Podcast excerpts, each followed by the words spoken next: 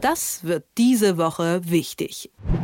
Die Grünen, die sind seit etwas mehr als 100 Tagen Teil der neuen Bundesregierung und die Bilanz, ja, die fällt gar nicht so einfach aus, denn diese Woche hatten wir auch den ersten Rücktritt einer Ministerin, nämlich von Bundesfamilienministerin Anne Spiegel von den Grünen. Während hier noch nach Ursachen und vielleicht auch nach Nachfolgerinnen gesucht werden muss in der Partei, stehen die Grünen natürlich auch vor einer Reihe von Landtagswahlen. Die erste, die jetzt ansteht, ist am 8. Mai in Schleswig-Holstein. Wie ist die Partei im Moment aufgestellt und was beschäftigt die Partei auf jeden Fall jetzt auch nach dem Rücktritt. Darüber spreche ich mit Tagesspiegel-Herausgeber Stefan Kastorf. Ja, wie steht die Partei denn jetzt im Moment eigentlich da? Ja, also wenn ich so auf einen Begriff bringen sollte, gemischt. Auf der einen Seite hat sie herausragende Performances, also Auftritte, aber auch Politik von ihren beiden Ministern äh, Robert Habeck und Annalena Baerbock. Annalena Baerbock und Robert Habeck, also die eine Außenministerin, der andere Wirtschafts- und Klimaminister. Die beiden sind jetzt auch, Habeck, Baerbock, in dieser Reihenfolge die beliebtesten deutschen Politiker, durchaus mit Abstand. Ja, und dann dieser Fall Arne Spiegel, der hat sie natürlich sehr getroffen, denn das war A nicht vorherzusehen, B war es auch nicht wirklich gewünscht, dass ausgerechnet die Grünen in dieser Dreierkonstellation der Ampel die erste Partei sein würden, die einen Minister, eine Ministerin verlieren. Aber war es denn wirklich nicht vorhersagbar? Also es ist ja durchaus so, dass ähm, ich kann mich dran erinnern, dass wir im Herbst schon mal gesprochen haben und da stand ja auch dieser Untersuchungsausschuss in Rheinland-Pfalz auch schon vor der Tür. Also es hätte man ja eigentlich auch sehen können, dass es da Probleme gibt vielleicht mit ihr. Ja, ganz so einfach ist es nicht. Also wenn es nur diese sehr unglückliche SMS-Kommunikation gewesen wäre, dann hätte sie es vielleicht noch überstehen können, auch mit Blessuren. Ja, weil das alles, wenn man sich überlegt, ob das Wording jetzt das Wichtige ist, dass das tatsächlich nicht so ganz so glücklich ist. Aber gut, das hätte sie vielleicht noch überstehen können. Aber dass sie dann vier Wochen in Urlaub gegangen ist, in den Zeiten, in denen Tausende um ihr Leben buchstäblich, also um, um, um die Fortführung ihres Lebens kämpfen, in dem 109, nachdem 139 Menschen gestorben sind, die größte Katastrophe in der Geschichte des Landes, dass sie da vier Wochen in Urlaub geht, das konnte sie nicht wirklich überstehen. Und dann auch ihr Auftritt, das muss man sich mal vorstellen. Der Mann weiß, also alle wissen jetzt auch, dass ihr Mann einen Schlaganfall hatte, dass ihre Kinder schlecht durch die Pandemie gekommen sind. Der Schlaganfall war aber 2019. Also wenn man da so in die Details einsteigt, ist alles ganz grauenvoll. Es ist wirklich richtig traurig. Ich habe auch mitgefühlt.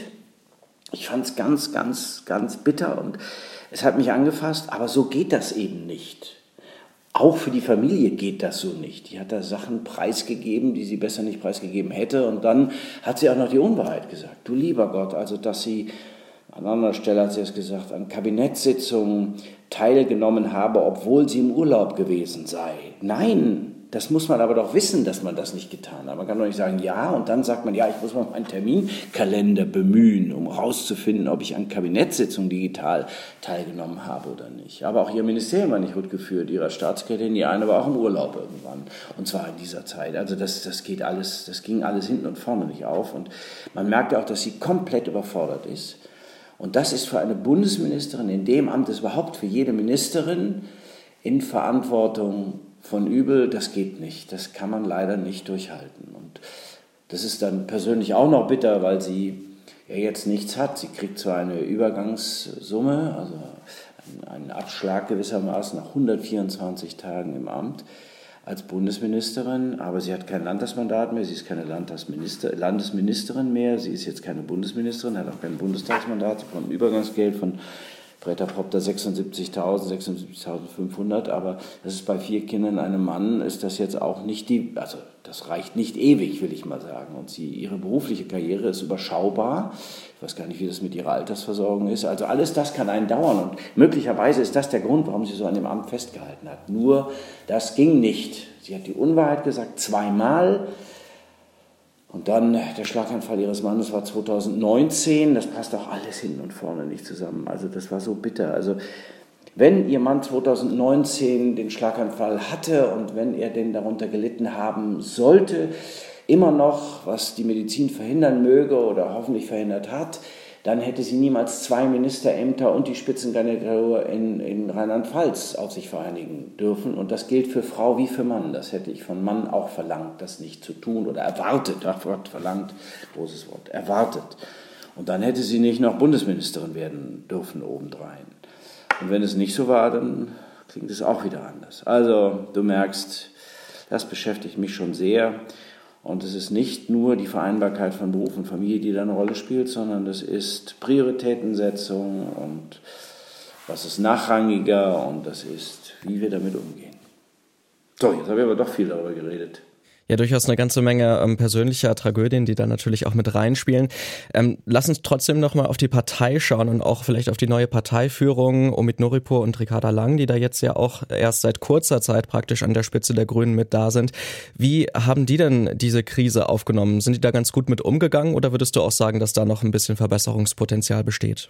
Nein, nein, die Führungsfähigkeit der Grünen wurde auf die Probe gestellt und sie haben sie so oder so bestanden. Also es war natürlich auch eine Beschädigung der Spitzenleute, weil sie Habeck, Baerbock, äh, Anne Spiegel ausgesucht haben. Es musste der sogenannte linke Parteiflügel bedient werden. Das war die Frau, die sie ausgesucht haben und da musste schnell gehandelt werden, beziehungsweise sie musste schnell davon überzeugt werden.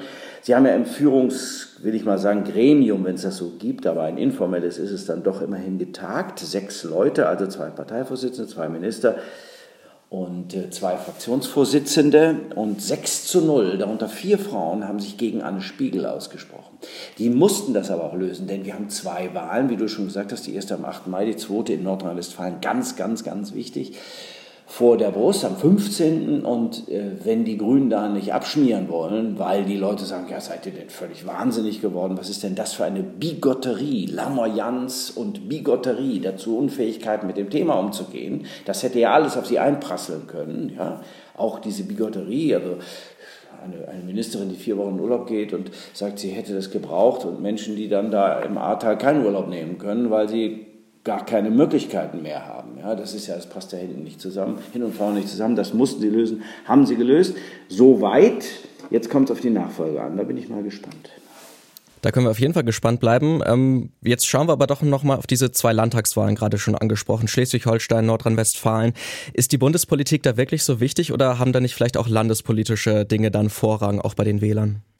Ja, da spielt eines ins andere. In NRW ist auch ein Flutland mit 49 Toten.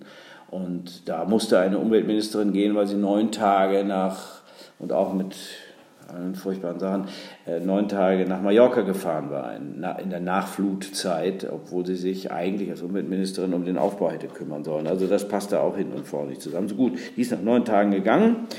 Und äh, insofern spielt natürlich der Umgang der Grünen, deswegen sagte ich Bigotterie, der Umgang der Grünen mit dem ganzen Thema auch eine Rolle.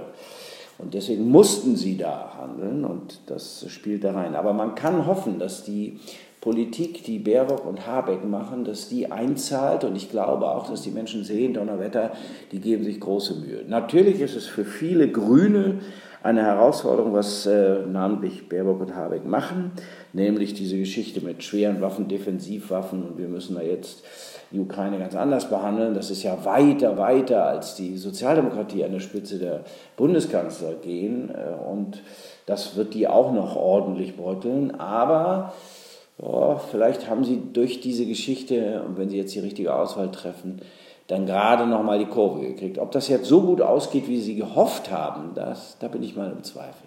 Abgesehen von den äh, Landtagswahlen steht natürlich jetzt auch die Nachfolge an, hatten wir auch gerade schon ein bisschen besprochen, von Anne Spiegel. Ähm, Gibt es denn da schon Favoriten oder hast du da schon eine Idee, wer das Rennen machen könnte? Also die linken äh, Frauen, die man, an die man denken könnte, die sind alle nicht bekannt und kommen alle aus Ländern, aus Bremen zum Beispiel und so. Und da ist die Frage, ob sie gehärtet und sagen wir mal, auch, auch erfahren genug sind, um in Berlin zu bestehen.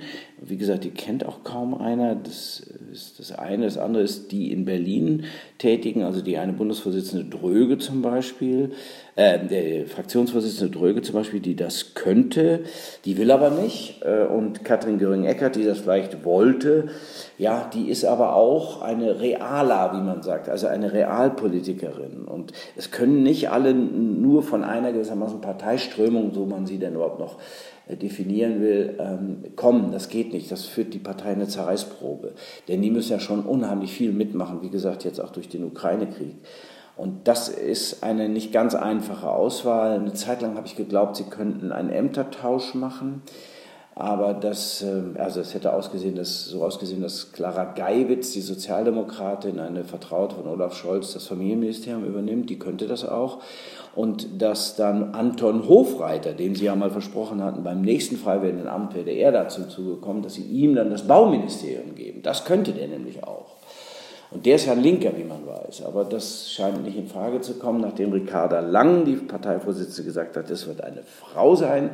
Und dann kommt Kompetenz hinzu. Dann drücken wir mal die Daumen, denn unabhängig von der parteipolitischen Besetzung ist das Amt des, der Bundesminister für Familie, Jugend, Senioren, alles das kein Gedöns, wie der alte Altbundeskanzler Gerhard Schröder mal sagte, sondern wirklich richtig wichtig. Denken wir nur an die geflüchteten ukrainischen Familien, die hier betreut werden.